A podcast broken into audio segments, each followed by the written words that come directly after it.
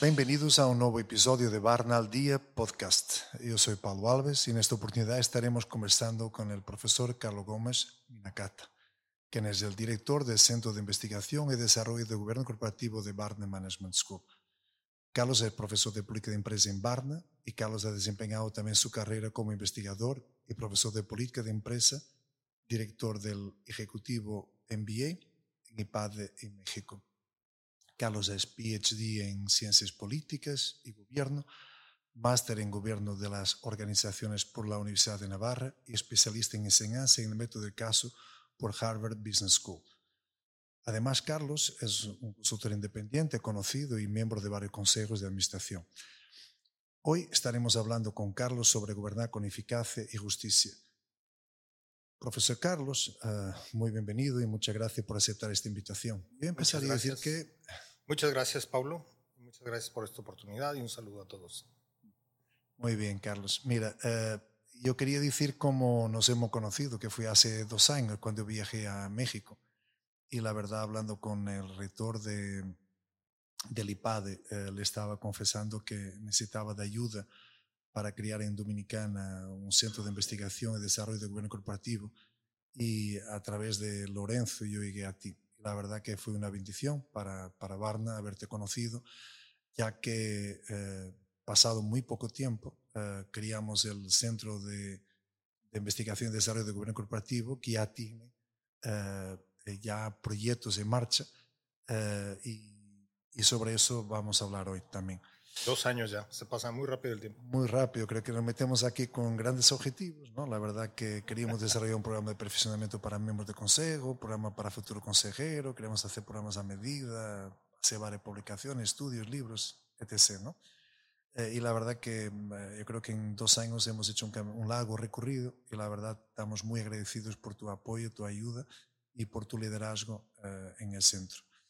Pero, al, al contrario, eh, muchas gracias por la oportunidad y de verdad ha sido un gusto y un placer poder conocer esta sociedad dominicana y a los empresarios, a los consejos para poder, poder, poder contribuir desde la educación, ¿no? desde la formación en el aula, que es, que es lo, que, lo que uno sabe hacer.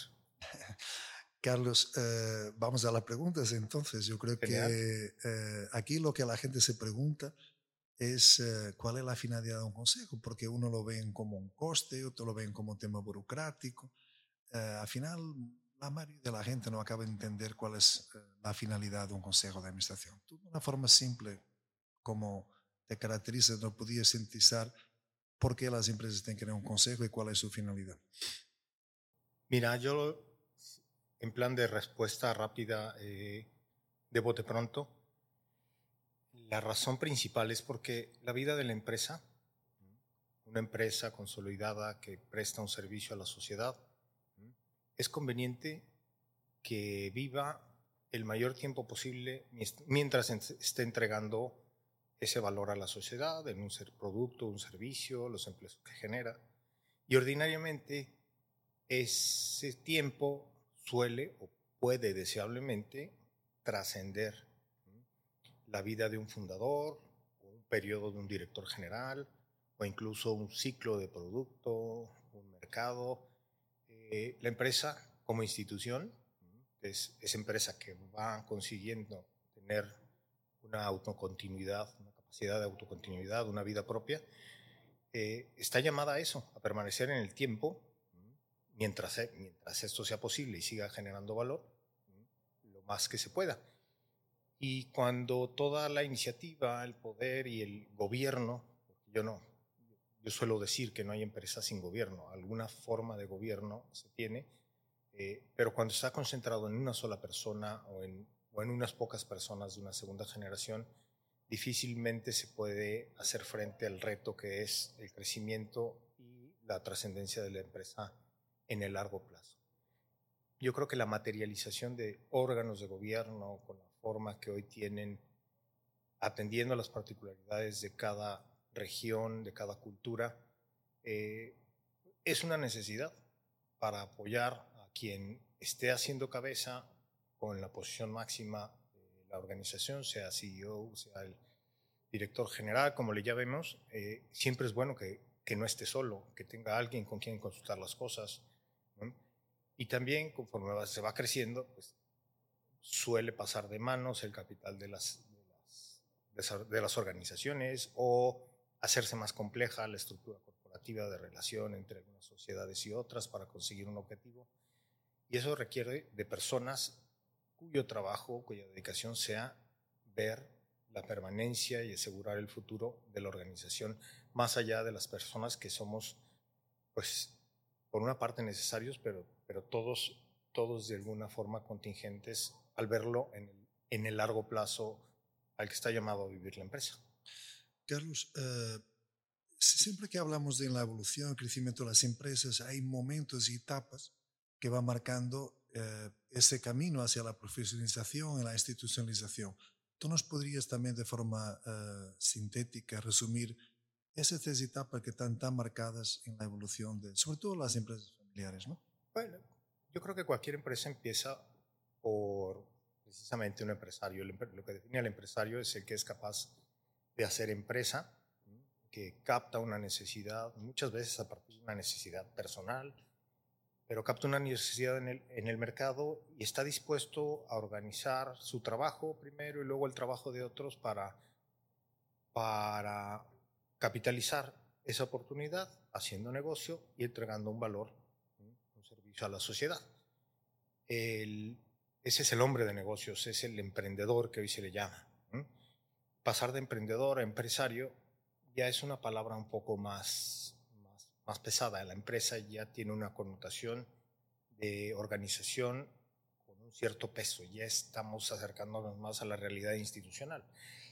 Una empresa ya es cuando eh, el número de, de, clientes que tienes, el número de personas colaborando contigo, las relaciones con otras, con otras realidades dentro de la sociedad, tus proveedores, este, algunos aliados, en fin, inversionistas. Sí, ya no puedes hacer todo solo, ¿no? no se puede hacer todo solo. Entonces llega un momento en que dices, bueno, este hombre orquesta que hasta un cierto punto de tamaño, de crecimiento y de momento de vida pudo, como decir, como decimos en México, como dice la canción en México, pudo seguir argumentando que sigue siendo el rey, llega un momento en que ese modo de gobernar, que es, pues, es una forma de gobierno, la monarquía, es muy eficaz porque las decisiones concentradas en una sola persona si esa persona es capaz e inteligente, hace que el negocio crezca y se oriente a la voluntad de esa persona. Pero llega un momento en la escala en que ya está eh, la complejidad o empieza a haber una participación de diferentes actores a nivel de propiedad que aquello se complica y requiere o puede empezar a requerir formas de gobierno distintas, más de tipo o sea, colegiado. como una segunda etapa, ¿no? Más de tipo colegiado, claro. Es, cuando, cuando, todo director se da cuenta que llega un momento en que necesita el trabajo de otros para conseguir sus objetivos y aprende a hacer estructura directiva. Pero también ese momento, es como una segunda etapa, hay un momento en la vida del empresario que es cuando toma conciencia, lo que yo llamo la, conciencia institucional. Es decir, lo que yo tengo entre manos no solamente es un negocio, no es una, un mecanismo para generar valor económico para mí, para mi familia, sino que es algo más. Yo digo que es un momento de claridad en que cristaliza de alguna forma en cada uno de forma diferente esa conciencia institucional y te das cuenta que no es lo mismo hacer, hacer empresa para hacer dinero que hacer dinero para hacer empresa. Y ese punto de inflexión es el que empieza a conectar con los temas, con las grandes preguntas sobre el futuro en el mediano largo plazo. ¿Cómo quiero que esta compañía esté en 50 años. ¿no? Y me empiezo a hacer preguntas que requieren respuestas y trabajo. El día de hoy, sabiendo que probablemente yo como fundador o yo como director en un periodo o consejero en un periodo, probablemente no voy a ver los resultados, pero es precisamente el trabajo de los órganos de gobierno, estar tomando las decisiones relevantes, haciendo selecciones de futuro mm, importantes para apoyar a la dirección y asegurar que el rumbo y el ritmo se mantenga para que la empresa ande hacia el futuro, haga frente al futuro con, vida propia. Sí, sí. Entonces, eh, yo ahí, cogiendo tu experiencia, eh, de todos estos años como miembro de consejo, sobre todo en empresas mexicanas, sé que tienes algún proyecto también en Estados Unidos, pero eh, con estos dos años de experiencia en Dominicana, ¿cómo tú comparas? Y si tuviéramos que identificar así algunos eh, puntos donde estos empresarios que ya tienen gobierno corporativo están a punto de montar entrar en esta tercera etapa de crear un gobierno corporativo, ¿cuáles son esos gaps que tú has identificado con estas recomendaciones que tú identifiques eh, con dos años de experiencia dominicana donde nuestros oyentes, los que nos están escuchando, se deberían enfocar eh, o tener en cuenta? Ok, es que es muy interesante, ya, ya lo mencionaba, pero me das pie para profundizar un poco más. Esta aproximación y la aproximación con la que hemos construido los programas aquí en Barna, muy de la mano con con esta identidad humanista y entender la empresa como una organización de personas, pues nos ha llevado a, este, a una aproximación, por decirlo de alguna manera, al gobierno de la empresa, considerándolo como una labor de naturaleza política. Es un trabajo que realizan personas y tiene incidencia sobre vidas de personas concretas dentro del marco de una institución que llamamos empresa. Estas instituciones pues siempre son un reflejo de lo que es la sociedad en general y viceversa. La institución es a la sociedad lo que los hábitos a las personas, solía repetir mi profesor, mi maestro Rafael Alvira, y es cierto. Una persona adquiere hábitos y con eso podemos, podemos asociarle un calificativo de mejor o peor persona. Sabe un idioma, es un hábito intelectual, sabe pensar, o sabe, tiene cierta habilidad. Son cosas que va incorporando. Lo mismo se puede decir de la sociedad. Una sociedad es más sólida mientras tenga eh, o desarrolle, sea capaz de poner las condiciones para que se desarrollen instituciones, instituciones sólidas. Entonces, esto nos conecta con una realidad de que las organizaciones, como decía, son un reflejo de la cultura y la sociedad en la que se desarrollan y también influyen y pueden incidir en esa cultura. La oleada a raíz de los escándalos corporativos de Enron, Tycoon. Los estatutos de las empresas han existido pues desde que se inventaron estas sociedades anónimas, que ahora de anónimas tienen pues prácticamente solamente el nombre, porque ya casi toda la información es pública. Entonces, ese anonimado, anonimato se ha ido perdiendo con las exigencias de transparencia, con la digitalización. Siempre ha existido, pero hubo un punto en la historia, Ram Charan lo tiene muy bien identificado, a raíz de esos abusos corporativos, eh, de permitir o sacar provecho de algunas situaciones que tuvieron incluso consecuencias penales en los Estados Unidos, vino una ola de regulación muy fuerte. Entonces, fundamentalmente a través de los, de los mercados financieros, de las instituciones financieras, se empezaron a regular los requisitos de transparencia, de independencia para los órganos de gobierno y evitar esas situaciones. Estados Unidos es referente en muchas cosas y nosotros con mexicanos siendo vecinos, pues recibimos muy pronto esas tendencias, también dada la globalización. Los mercados financieros, las instituciones financieras, pues tenían la necesidad de ese compliance no necesario, no, no solamente en los Estados Unidos, sino en todo el mundo. Y eso fue como generando oleadas de, de adopción de prácticas, lo que se llama prácticas de buen gobierno. Pero cuando llegamos a México, pues nos dimos cuenta, oye, esto funciona cuando uno lee una serie de prácticas, no, diciendo a detalles específicos de ninguna, pero dices, esto fue, puede funcionar bien en una cultura como la americana. En México no. Y fue otra cosa que nos topamos tú y yo hace ya prácticamente dos años, al llegar aquí a Santo Domingo y explorar con todos los que nos han apoyado en este camino cuáles son las necesidades. Eh, yo aprendí una palabra más, hay que aplatanar las prácticas de gobierno, más bien pensar y repensar lo que el gobierno de la empresa dominicana requiere en términos de prácticas. Una de las diferencias que yo he visto es, a diferencia de la cultura sajona, yo creo que en Dominicana, al igual que en México, para fortuna nuestra, todavía tenemos un gran aprecio por la institución familiar. Pero eh, eso en sentido positivo, pero en sentido negativo a veces no sabemos lidiar con una tendencia más común en el, mundo latino que, en el sajón, que es vincular fuertemente la empresa con el patrimonio o el legado familiar.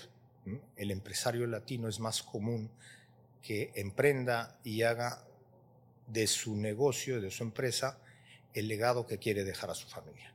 Prácticamente, pues hemos visto mil historias, prácticamente sin preguntarle a los hijos se da por sentado que, que tienen que ser los sucesores para operar o para estar gobernando o van a recibir las acciones y eso pone como una capa extra de, o de atención especial en el buen gobierno de las empresas en América Latina, cosa que pues en Estados Unidos también sucede y HBO nos ha puesto la serie de Succession que dices, bueno, pues pasa en todos lados, sí, pasa en todos lados, pero de particular atención en los países latinos, esa vinculación con la familia siempre es un reto a tenerlo, a tenerlo en mente, la sucesión, ¿no? a los tres niveles, ¿no? la sucesión de los de los cargos directivos fundamentales, sobre todo el director general, empezando por el fundador, la sucesión patrimonial, que esa, pues, se resuelve con un testamento, sí, pero estás transmitiendo el capital de una empresa que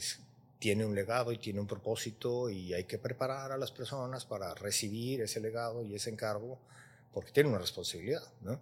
Y cuando ya tienes órganos de gobierno, también la sucesión y la continuidad de los órganos de gobierno para que las, eh, ese Consejo de Administración se mantenga, se mantenga con la vitalidad necesaria y que la empresa perdure. Yo siempre suelo decir que cuando el empresario logra tener eh, la separación de los tres órganos bastante clara, creo que llegó a su punto, eh, yo diría, máximo de institucionalización. ¿no? O sea, separar el poder ejecutivo del poder estratégico y visionario del patrimonio familiar o de la oficina de familia, eso sería, sería lo ideal. Y es verdad que yo creo que ahí está el gran reto aquí en, Dominicana, quizá.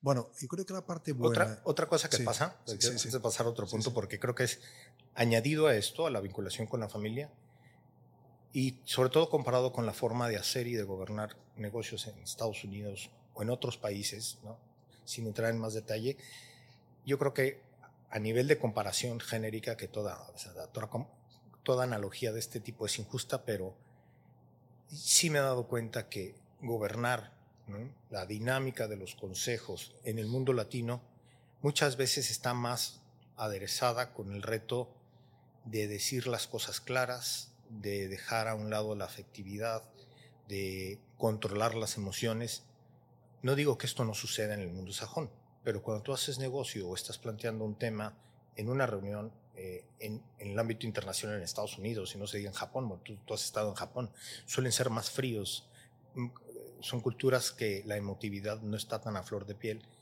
Y ese es otro reto también, la dimensión humana de, de, de la dinámica del trabajo de los consejos es un tema yo no digo problemático, sino es un tema a tener presente al momento de diseñar los órganos de gobierno y las formas de proceder, porque a veces nos cuesta trabajo que nos digan las cosas que no queremos oír o eh, eh, quizás somos muy enfáticos en querer tener la razón o este, vemos la discusión de un tema como una cosa lo, tomamos personal cuando lo que necesitamos es profundizar una divergencia de puntos de vista para conocer mejor y, diagnosticar mejor una situación.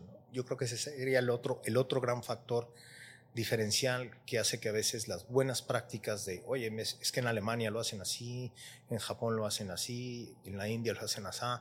Bueno, el que funcione ya no significa que como receta va a funcionar. El gran reto que tenemos es encontrar la forma de gobierno adecuada para la cultura dominicana y tenerla como punto de partida y de ahí construir una mejor cultura empresarial y una mejor sociedad. No, aquí somos quizá, yo diría, somos afortunados porque infelizmente hace unos años hubo una crisis bancaria muy, muy fuerte que puso el país en jaque y la verdad las entidades eh, gubernamentales y la sociedad en general decidió tomar eh, una decisión bastante estricta y somos afortunados de tener eh, bueno, políticas, eh, sobre todo en el mercado regulado, eh, muy parecidas con países desarrollados que nos dan mucha credibilidad al sistema y la verdad que nos permiten bueno, crear esa reputación que hasta ahora tenemos. Pero curiosamente el mercado dominicano tiene una sola empresa que emite acciones, con un modelo um, poco sui generis, específicamente creado para la situación, eh, con una fiduciaria por en medio, que tú conoces, que estamos escribiendo el caso. Sí. Eh, pero, y ahora es cuando eh, yo creo que parece ser que el próximo trimestre saldrá la primera empresa cotizada en bolsa. Es decir, que el mercado regulado eh, de una forma o de otra, eh, yo creo que no, eh, o sea, ayuda mucho a la formación del gobierno y a las buenas prácticas. Yo creo que el gran reto que tenemos, no sé si tú estás de acuerdo, es el mercado no regulado, que sería más bien las empresas Claro. eh, tradicionales, familiares, que están pasando por todo ese proceso. Y yo aquí te haría una pregunta. La semana pasada, cuando estábamos en, en clase, nos comentaba el profesor Enrique Taracena eh, que las empresas no son para toda la vida ni para todas las familias, ¿no? Y ahí daba unos datos que, que me quedé un poco chocado, porque nosotros empezamos, ¿no? La primera generación a la segunda generación, pues el porcentaje tanto, de la segunda a la tercera tanto. Yo tenía unas cifras en la cabeza que la verdad cuando la presentó eh, noté que hay una, sí, hay una disminución de la, sí, de la resistencia a la transición, va disminuyendo fuertemente, ¿no? ¿Por qué tú crees que está pasando eso? Está pasando porque las empresas no, no logran a tiempo preparar y separar estos tres poderes. Eh, el propietario, empresario no suelta. No sé, ¿cuál tú crees que son las principales razones? Yo hice la semana pasada la misma pregunta al profesor Pim y me encantaría saber cuál es tu, cuál es tu respuesta. Sin haber escuchado la entrevista con, con mi querido José Ramón Pin, estoy seguro que te dijo aquello de que existen las mentiras, las mentirotas y las estadísticas, ¿no? Pero es cierto, a ver, eh, aunado a lo que mencionaba hace rato de las diferencias que tiene nuestra cultura, nuestra cultura latinoamericana, que se refleja en el modo de hacer las empresas, las instituciones y por tanto en el modo de gobernarlas, uno de los grandes retos en la agenda de institucionalización eh, que asume y que tiene que realizar un consejo de administración y los dueños es la previsión en el ámbito de la sucesión. La sucesión eh, no es un evento, no es un evento en la vida de la empresa. La, sucesión es un proceso y hay algunos pasos eh, y una de las cosas características también de nuestra cultura latinoamericana es que no, no somos muy previsores. Esa dimensión de la prudencia que es la, la previsión, el, llegar antes, el anticiparse a las cosas, eh, a veces no la dimensionamos suficientemente. Y un consejo pues, nos ayuda a eso, a tener perspectiva, horizonte, futuro. Y uno de los temas a resolver es, oportunamente, son las transiciones que hay que hacer, los pasos de estafeta, la famosa sucesión. Eh, ya mencionaba hace rato que es una sucesión a tres niveles, pero el, el primero, sobre todo de primera a segunda generación, la sucesión más fuerte es en el cargo central de quien probablemente, no generalizo, pero suele suceder, ha crecido durante toda su vida siendo el, director general, el presidente del consejo este, y el socio mayoritario de la empresa. Pero no se ha planteado que, como todos, tenemos una fecha de caducidad. El único problema es que no la conocemos. ¿sí? Eso es como las medicinas viejas, dice, tienen una fecha de caducidad, pero ya está vieja que está hasta borrada. Bueno, esa medicina hay que tirarla, ¿no? Pero bueno, esa es otra cosa, no sé por qué puse este ejemplo, pero pensar que tenemos que contar con tiempo para hacer un trabajo tan importante a veces se nos dificulta. Es decir, oye, ¿a quién le pasó la estafeta de la dirección general? ¿Y en qué momento empiezo a ceder parte de la responsabilidad que yo he concentrado porque así creció mi empresa en un consejo de administración? ¿En qué momento tengo que sentarme con mis hijos para ver si, si les interesa, si quieren, si les gustaría formar parte de la empresa? ¿En qué momento hay que sentarse a pensar en que los que recibirán unas acciones por vía de herencia, por vía de testamento, saben lo que están recibiendo ¿no? y evitar malos entendidos y complicaciones que suelen surgir a raíz, no, no generalizo y tampoco pongo ejemplos para no, no, no dramatizar, pero los efectos de no llegar a tiempo en el tema de institucionalización, sabiendo que son procesos que no se sabe cuánto tiempo duran, son procesos que pueden llevar años.